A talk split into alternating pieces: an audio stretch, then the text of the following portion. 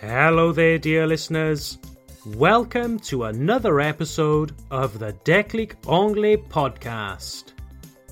This is the podcast for intermediate French speaking learners of English. If you would like to improve your listening comprehension skills, you have come to the right place.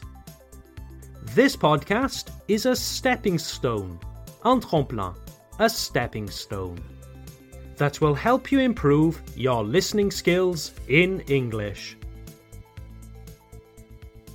Welcome, welcome. My name is Tom. I'm your teacher from Déclic Anglais and the presenter for this podcast. So, today's episode is all about vocabulary and developing your knowledge of English expressions. Let me begin by asking you a series of very simple questions. Don't worry, dear listeners, they are very simple questions, okay? Question one What is 58,426 times by 98,615 and then divided by 3,682? No? You don't know? Okay, don't worry, don't worry. Question two. Who was the Emperor of Rome in the year 350 AD, après Jésus-Christ, AD? No? You still don't know? Oh dear. Okay, okay, just relax. Question three. Which planet orbits the Sun at a distance of 9.5 astronomical units? You still don't know. okay, dear listeners, I will stop teasing you. Vous. I will stop teasing you. If you didn't know the answers to those questions, don't worry. I chose these difficult, almost impossible questions on purpose, deliberately, okay? But I must say, if you immediately knew the answers to all three questions, please contact me. Together we can go on Qui veut gagner des millions? So, when you were listening to these questions, what were you saying to yourself? I don't know. I don't know. Je ne sais pas. I don't know. And that's good. I don't know is indeed the easiest, simplest way to say je ne sais pas in English. No problem. But if you are listening to the Déclic Anglais podcast, it's because you want to go further, plus loin, further than I don't know, isn't it? Anyone can say I don't know, but you would like to know some really cool, interesting alternatives. Does that sound good? So, some really great alternatives to I don't know. Let's go. Okay, so number one is so, so easy. Très souvent, même trop souvent, quand nous cherchons à améliorer nos compétences linguistiques, nous cherchons trop loin nous nous compliquons la vie. Avant de chercher outre, restons simplement avec une expression que nous connaissons déjà. Et nous allons rajouter une petite modification. Alors, I don't know devient I'm afraid that I don't know. You see? All we have done is add I'm afraid to our original expression. I don't know. I'm afraid I don't know. Mais attends I'm afraid veut dire j'ai peur ou craindre, non? Yes, correct. To be afraid normally means to be scared, to fear something. But in this context, it's a way of expressing regret. When we must give someone bad news or answer negatively, it's very polite to start the sentence with I'm afraid. I'm afraid I don't know. Je regrette, je ne sais pas. I'm afraid I don't know. Je regrette, je ne sais pas. I'm afraid I can't help you. Je regrette, je ne peux pas vous aider. I'm afraid I can't help you. I'm afraid you've missed your flight. Je regrette, vous avez raté votre vol. I'm afraid you have missed your flight.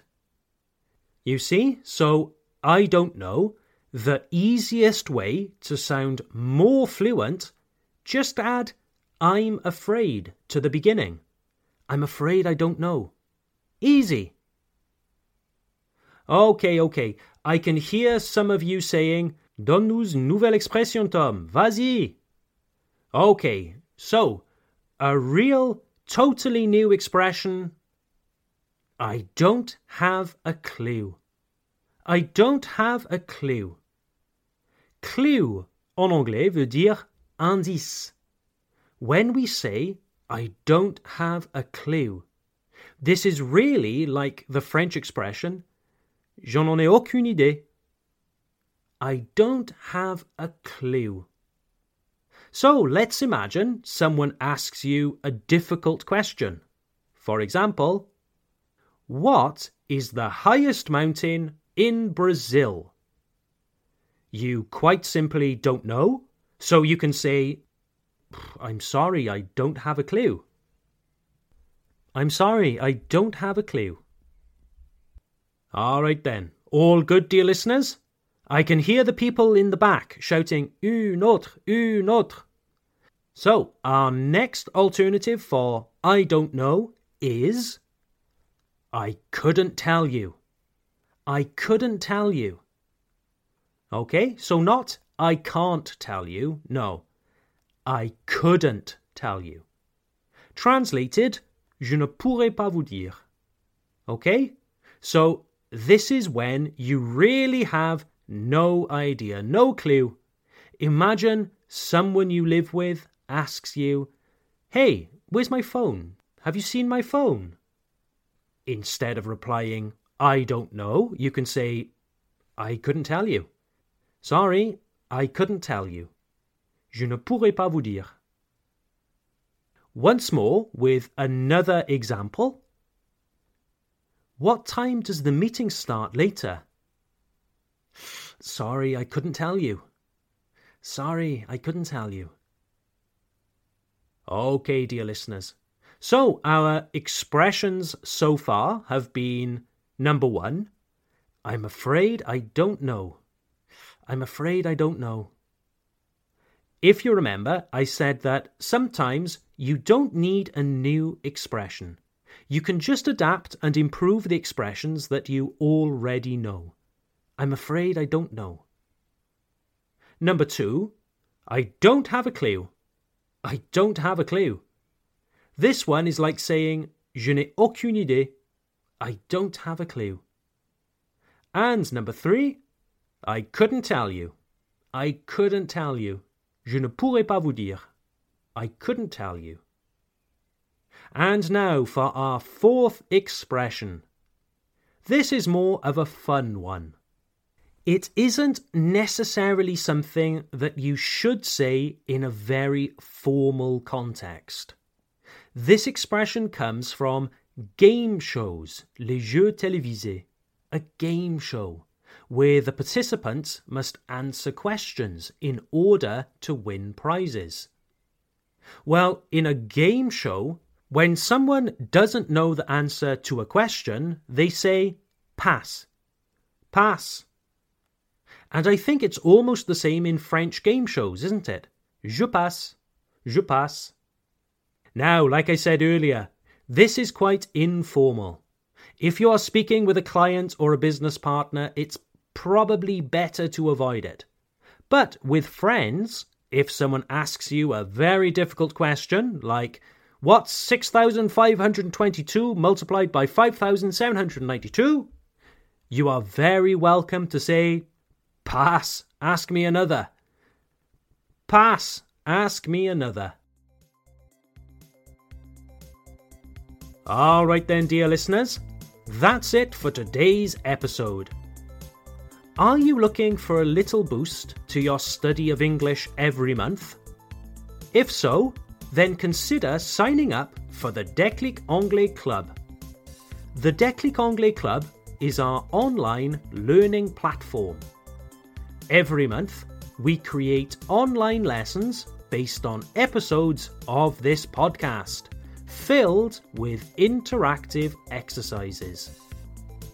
You can practice your reading and listening comprehension. You can practice your writing skills with dictation exercises. Oui, les dictées. Dictation exercises. Interested? Sign up today. Just go to www.declicanglais.com for more information. Okay, dear listeners, that's all from me. Have a nice day, and I look forward to seeing you for our next episode. Bye for now.